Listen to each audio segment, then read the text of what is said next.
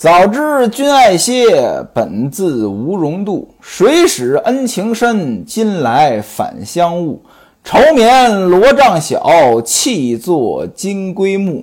独有梦中魂，犹言亦如故。前文书正说到李瓶儿准备好了头面，也就是结婚用的首饰啊，把西门庆叫过来，两个人商量婚事。书中写，单等二十四日行礼，初月初四日准娶。什么意思呢？二十四号订婚下聘，行礼就是下聘啊。西门庆把聘礼送过来，初月初四，下个月初四，啊，就娶过门。哎，李瓶儿心心念念的事情呢，这就算是定了。而且呢，日子很近了呀。哎，周守备过生日，那都是二十了呀。再过四天行礼，再转过月来初四呢就娶了。哎，这个李瓶儿当然是高兴了，连忙呢就安排酒席，和西门庆呢是畅饮开怀。吃的差不多了，喝的差不多了，让丫鬟呢收拾卧房，两个人就进了纱帐，脱去衣服是并肩叠骨，继续的饮酒调笑。过了一会儿。啊，氛围差不多了，春色横眉，银心荡漾，两个人就云雨了一番。云雨之后呢，觉得意犹未尽，啊，乘着这个酒兴啊，坐在床上了，让李瓶儿呢横躺于任席之上。任席呢，其实就是睡觉的席子床啊，横躺着，给他品箫。品箫不多解释了啊。就是“咬”，“咬”这个字儿，您拆成两个字，就这个意思啊。原文作者还写了一首《西江月》：“不竹不丝不食，肉因别字无一。流苏瑟瑟碧纱垂，辨不出宫商绝止。一点樱桃欲蘸，纤纤十指频移。”身吞甜土两情痴，不觉灵犀味美。我就不给您翻译了啊，您自个儿琢磨。西门庆呢，那自然是很嗨呀，借着酒劲儿呢，就问李瓶儿说：“当初花子虚在的时候，你跟他是不是也这么着？这情侣之间问这样的话呢，其实呢，哎呀，就有点尴尬。这就相当于啊。”一对情侣啊，正在办事儿，办着办着呢，男的问这女的：“你跟你前男友是不是也这么着？我跟你前男友比，谁更厉害？”哎，这话题其实很尴尬，但是呢，还真有很多人呢，就有这个好奇心，禁不住呢就问，也有问着问着，两个人就急了，就吵起来的。那位说了。说书人，你怎么知道人家那个时候谈这个话题，还聊着聊着就吵起来了？这个您别管，我趴窗根底下听的。西门庆这么一问，李瓶儿怎么说的呢？说他每天醉生梦死，我怎么有这个心思跟他干这种事情啊？他整天个在外边胡闹，啊，就算回家，我呢？也不和他亲热，况且老公公在时，这老公公就是花太监花子虚的叔叔。说老公公活着的时候呢，我跟他分房睡，啊，我把他骂得狗血喷头，他要敢对我怎么着，我就去老公公那里告状，老公公就打他，啊，我还跟他办这种事情，我要跟他这么玩。那我还不够丢人的呢，谁像你这样呀？这般可奴之意，太让我爱了呀！你就像那医奴的药一般，白日黑夜，我只是想你。您看啊，这段话呢，其实写的呢还挺真实的。呃，怎么呢？您看啊，西门庆跟李瓶儿两个人亲热，李瓶儿是有老公的呀。有前夫啊，前夫死了，西门庆就问说：“你之前跟他是不是也这个样子？”李瓶儿表达的意思是什么呢？我根本就看不上他，你让我跟他这个样子，那我还不够丢人的呢。呃，哪像你呀，我最爱你，你来了，我干这些事情心甘情愿。爱一个人的时候呢，就真的会接受他的一切，觉得他的一切都是好的。要是恨他的时候呢，那就连呼吸都是错的。《韩非子》里边有这么一个故事，有一个人叫米子霞，魏国人。这个魏呢，是那个魏生的魏。他呢，有一天呢，和这个魏国的国君，哎，君臣二人在这个果园里边玩他呢，摘了个桃子吃，哎，觉得这桃子太好吃了呀，哎，这么好吃的桃子，我不能一个人吃啊。就递给了魏国国君，嗯，说您尝尝这桃子真好吃。魏国国君就说呀，哎呀，这你是真的对我好呀，啊，哎，为了让我吃，你都不忍心吃完了。后来这米子瑕老了，这魏国国君呢看不上他了，呃，就开始挑他的各种毛病，就想起来了，当初啊，你把吃剩的桃子给我吃，太没规矩了。这留下个成语叫“鱼桃蛋君”。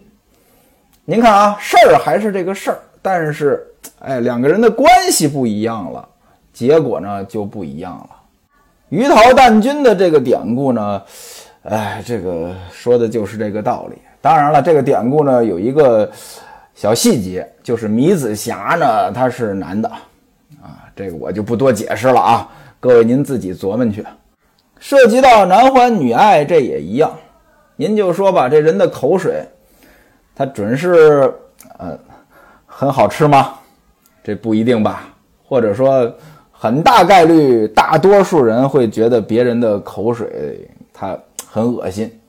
但是呢，如果两个人相爱，那情不自禁的就想亲吻，那品销这个事儿，那就更是这么回事了。这要是没有感情。呃，给另外一个人品销这东西可能更恶心吧。这是李瓶儿这篇话传递的第一层意思，我爱你。李瓶儿这番话当中呢，还有另外一层意思。老公公在时呢，不让花子虚碰她，两个人分房睡。而且呢，花子虚要想怎么怎么着，李瓶儿呢就骂他个狗血喷头。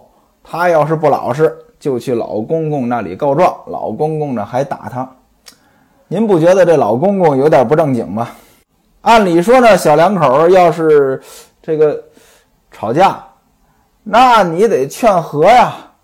这怎么着，好像还支持两个人不在一起睡呀？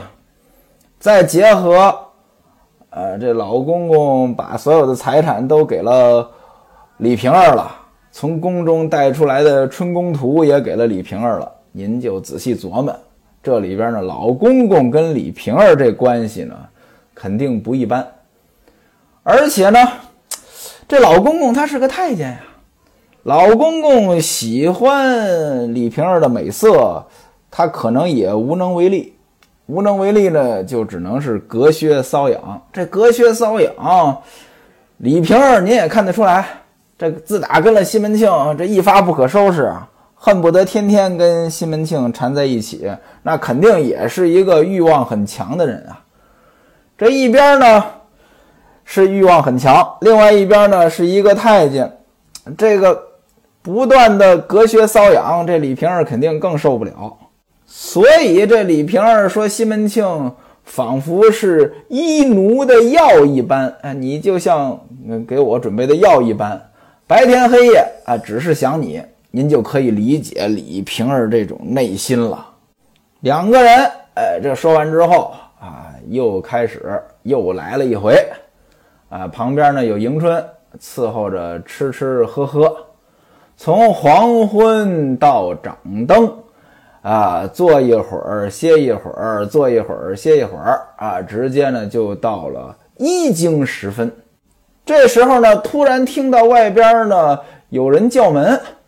冯妈妈开门去看，哎呀，戴安来了。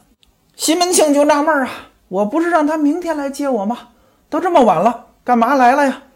就把他叫进来。当然了，你不能叫进卧房，这里边这种现场，你要是女的下人可以进来，这男的下人是不能进来的。啊，戴安呢，慌慌张张走到门口，啊，在这个门帘外边说。说姐姐、姐夫都搬来了，还有很多的行李也搬在家中了。这姐姐、姐夫是谁？咱们前文书说过，西门庆跟前妻有一个女儿西门大姐。这西门大姐嫁给了陈静济，姐姐就是西门大姐，姐夫就是陈静济。啊，也就是说，西门庆的女儿、女婿来了。这女儿女婿来，这个不叫事儿。你回家来看看自己的爹妈，这个很正常。但是您琢磨琢磨呀，这个都晚上了，他们都来了，啊，也就是说来的很突然。另外呢，还带了很多行李，这就不正常了。戴安说大娘让我来把您请回去，啊，有事儿商量。西门庆这一听呢，也觉得不正常。这么晚了，肯定是有事儿啊！我得回家看看，就连忙起来了。李瓶儿在一旁呢，就帮他穿衣服，还给他呃暖了一杯酒，让他喝了。西门庆打马回家，到了后堂呢，看到后堂呢点着蜡烛，灯火通明，女儿女婿都来了，家中堆着很多的行李箱。啊，就吓了一跳啊！说怎么回事？怎么都搬过来了？女婿陈敬济呢，给西门庆磕了个头，说：“近日朝中，俺杨老爷被科道官参论倒了。这俺杨老爷，咱们前文书说过啊，西门庆跟杨提督呢是四门亲家。什么叫四门亲家？就是。”西门庆的亲家，也就是陈敬济的父母，跟这个杨提督呢又是亲家。亲家的亲家叫四门亲家。这杨老爷就是杨提督，也就是朝中四大奸臣杨戬。现而今呢，是杨戬被科道官呢给参了一本，参倒了。科道官就是御史言官。这科道官的说法呢，实际上是明清两朝的说法。咱们前文书也交代过，《金瓶梅》表面写的是宋朝，实际上呢写的就是明朝啊，被御史言官给参倒了。现在是圣旨下来，被押到南牢问罪。这南牢什么意思？有的地方呢说南牢呢就是死囚牢。死囚牢为什么叫南牢？过去呢以北为尊，南呢跟北相对，那就是。地位最低的人待的地方，那囚犯肯定地位最低啊！难牢拿到难牢问罪，杨提督手下的，甭管是家人呀、亲人呀、族中之人呀，手下这些办事儿的人呀，这都给抓起来了，充军发配。昨天呢，杨干办紧急连夜给我们送信。杨干办是杨戬手下的人啊，杨干办呢紧急给我们送信啊，跟我父亲说了，我父亲就慌了呀。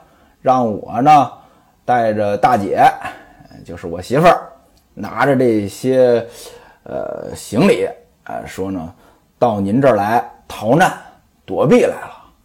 我爹爹呢起身去东京了，找我姑姑去了，到那边呢去打探消息去了。啊，等到这事儿过去之后呢，恩有重报，不敢有忘。啊，您先收留我们一段。啊，之后呢，躲过这一阵儿，我一定报答您的恩。西门庆说：“你爹爹有没有写信给我？”陈静济说：“有书信在此。”于是呢，从袖中取出一封书信，递给西门庆。西门庆打开书信，这么一看呀，大体也明白什么意思了。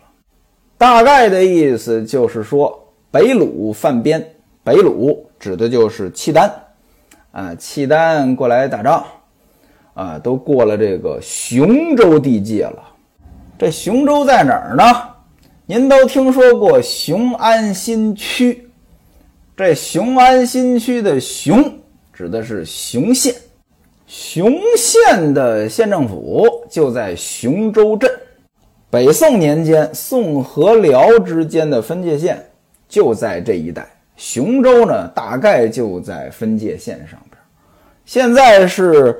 这个辽呃，这个打过来了，打过了雄州，那就是入侵了呀。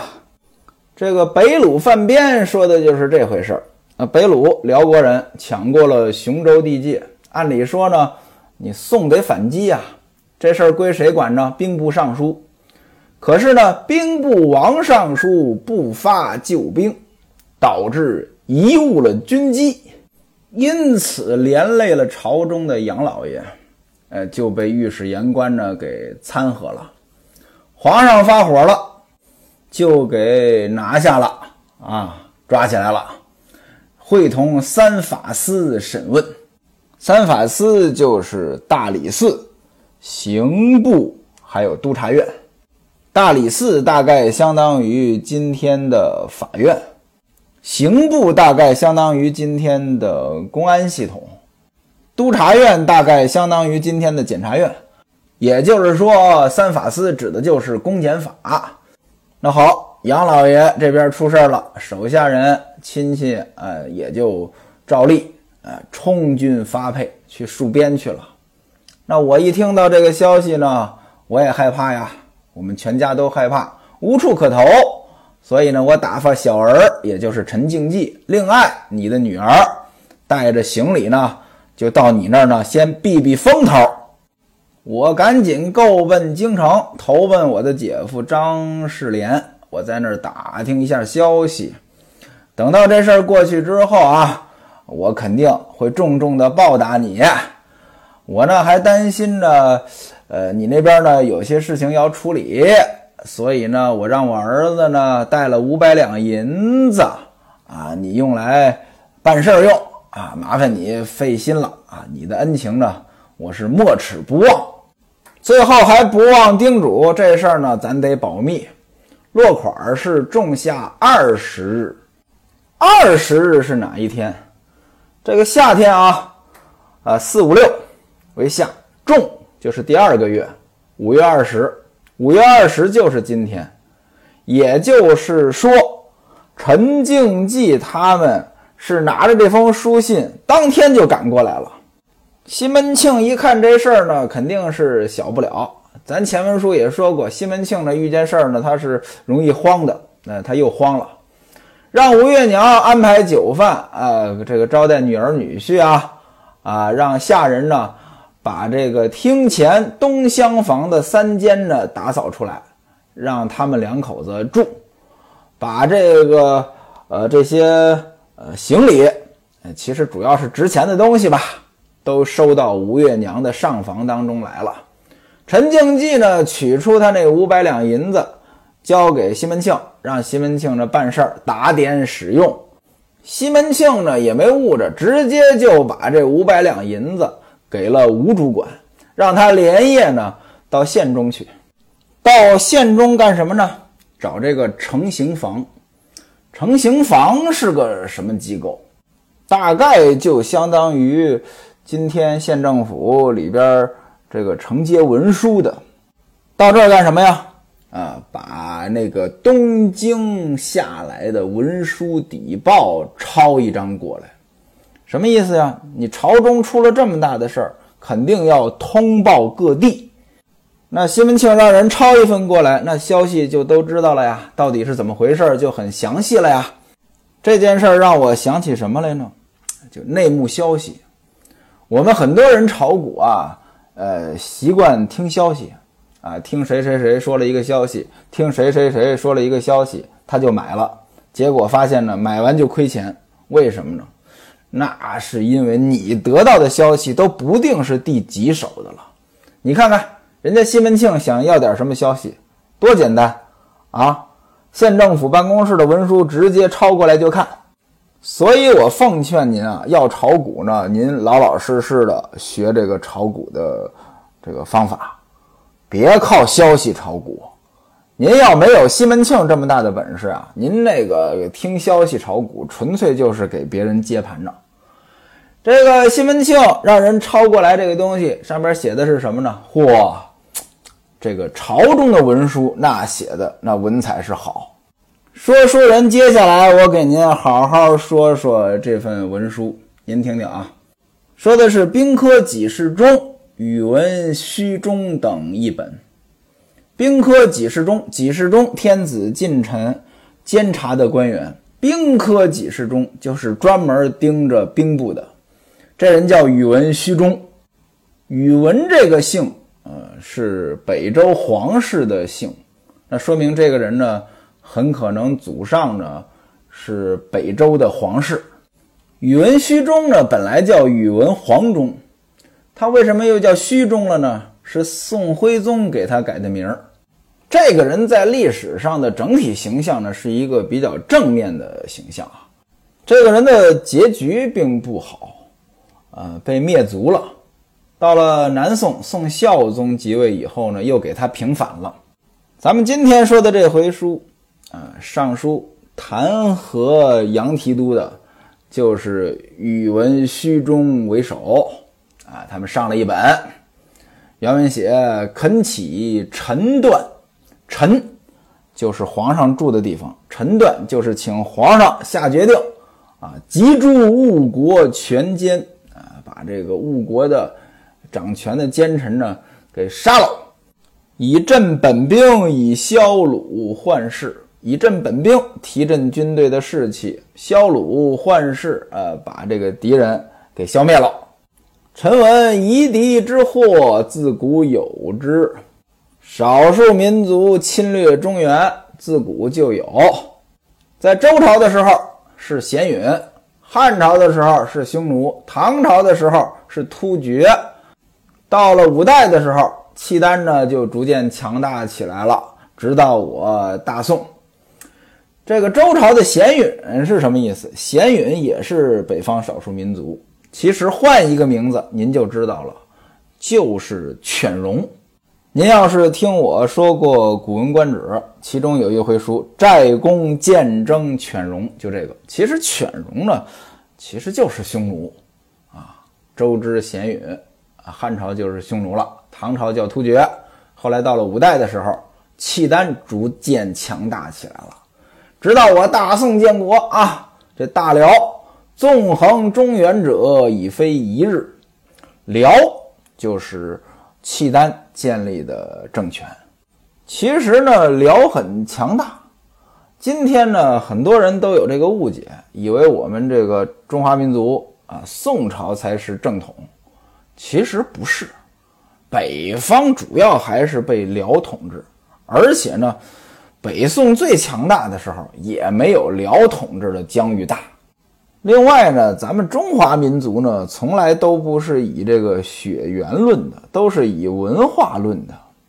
所以您拿今天的眼光来看，辽也好，宋也好，包括后来的金，这都是中华民族的一部分。宇文虚中上本先说了，这个夷狄之患一直都有，大辽呢也不是一天了。但是呢，我没听说过内无夷狄而外蒙夷狄之患者，什么意思呢？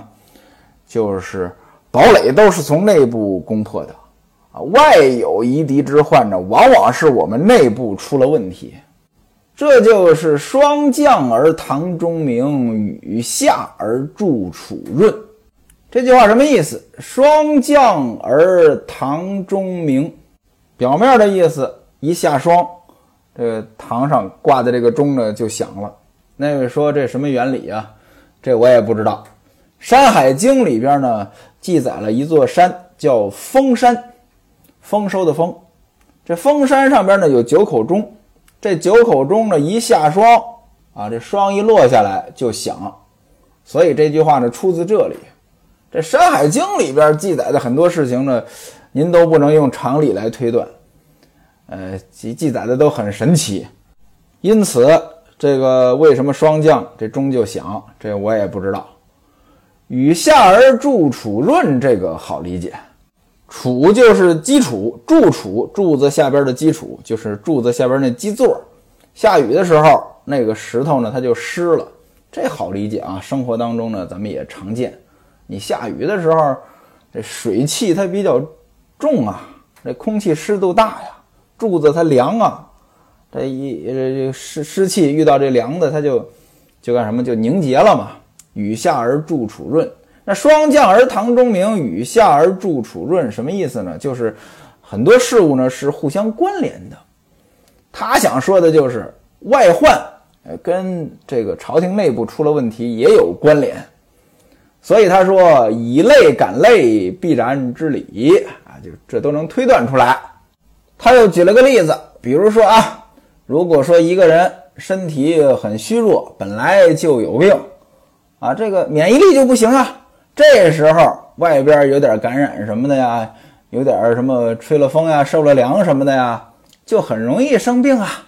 这时候你把神医请过来也救不了啊，活不了多久了。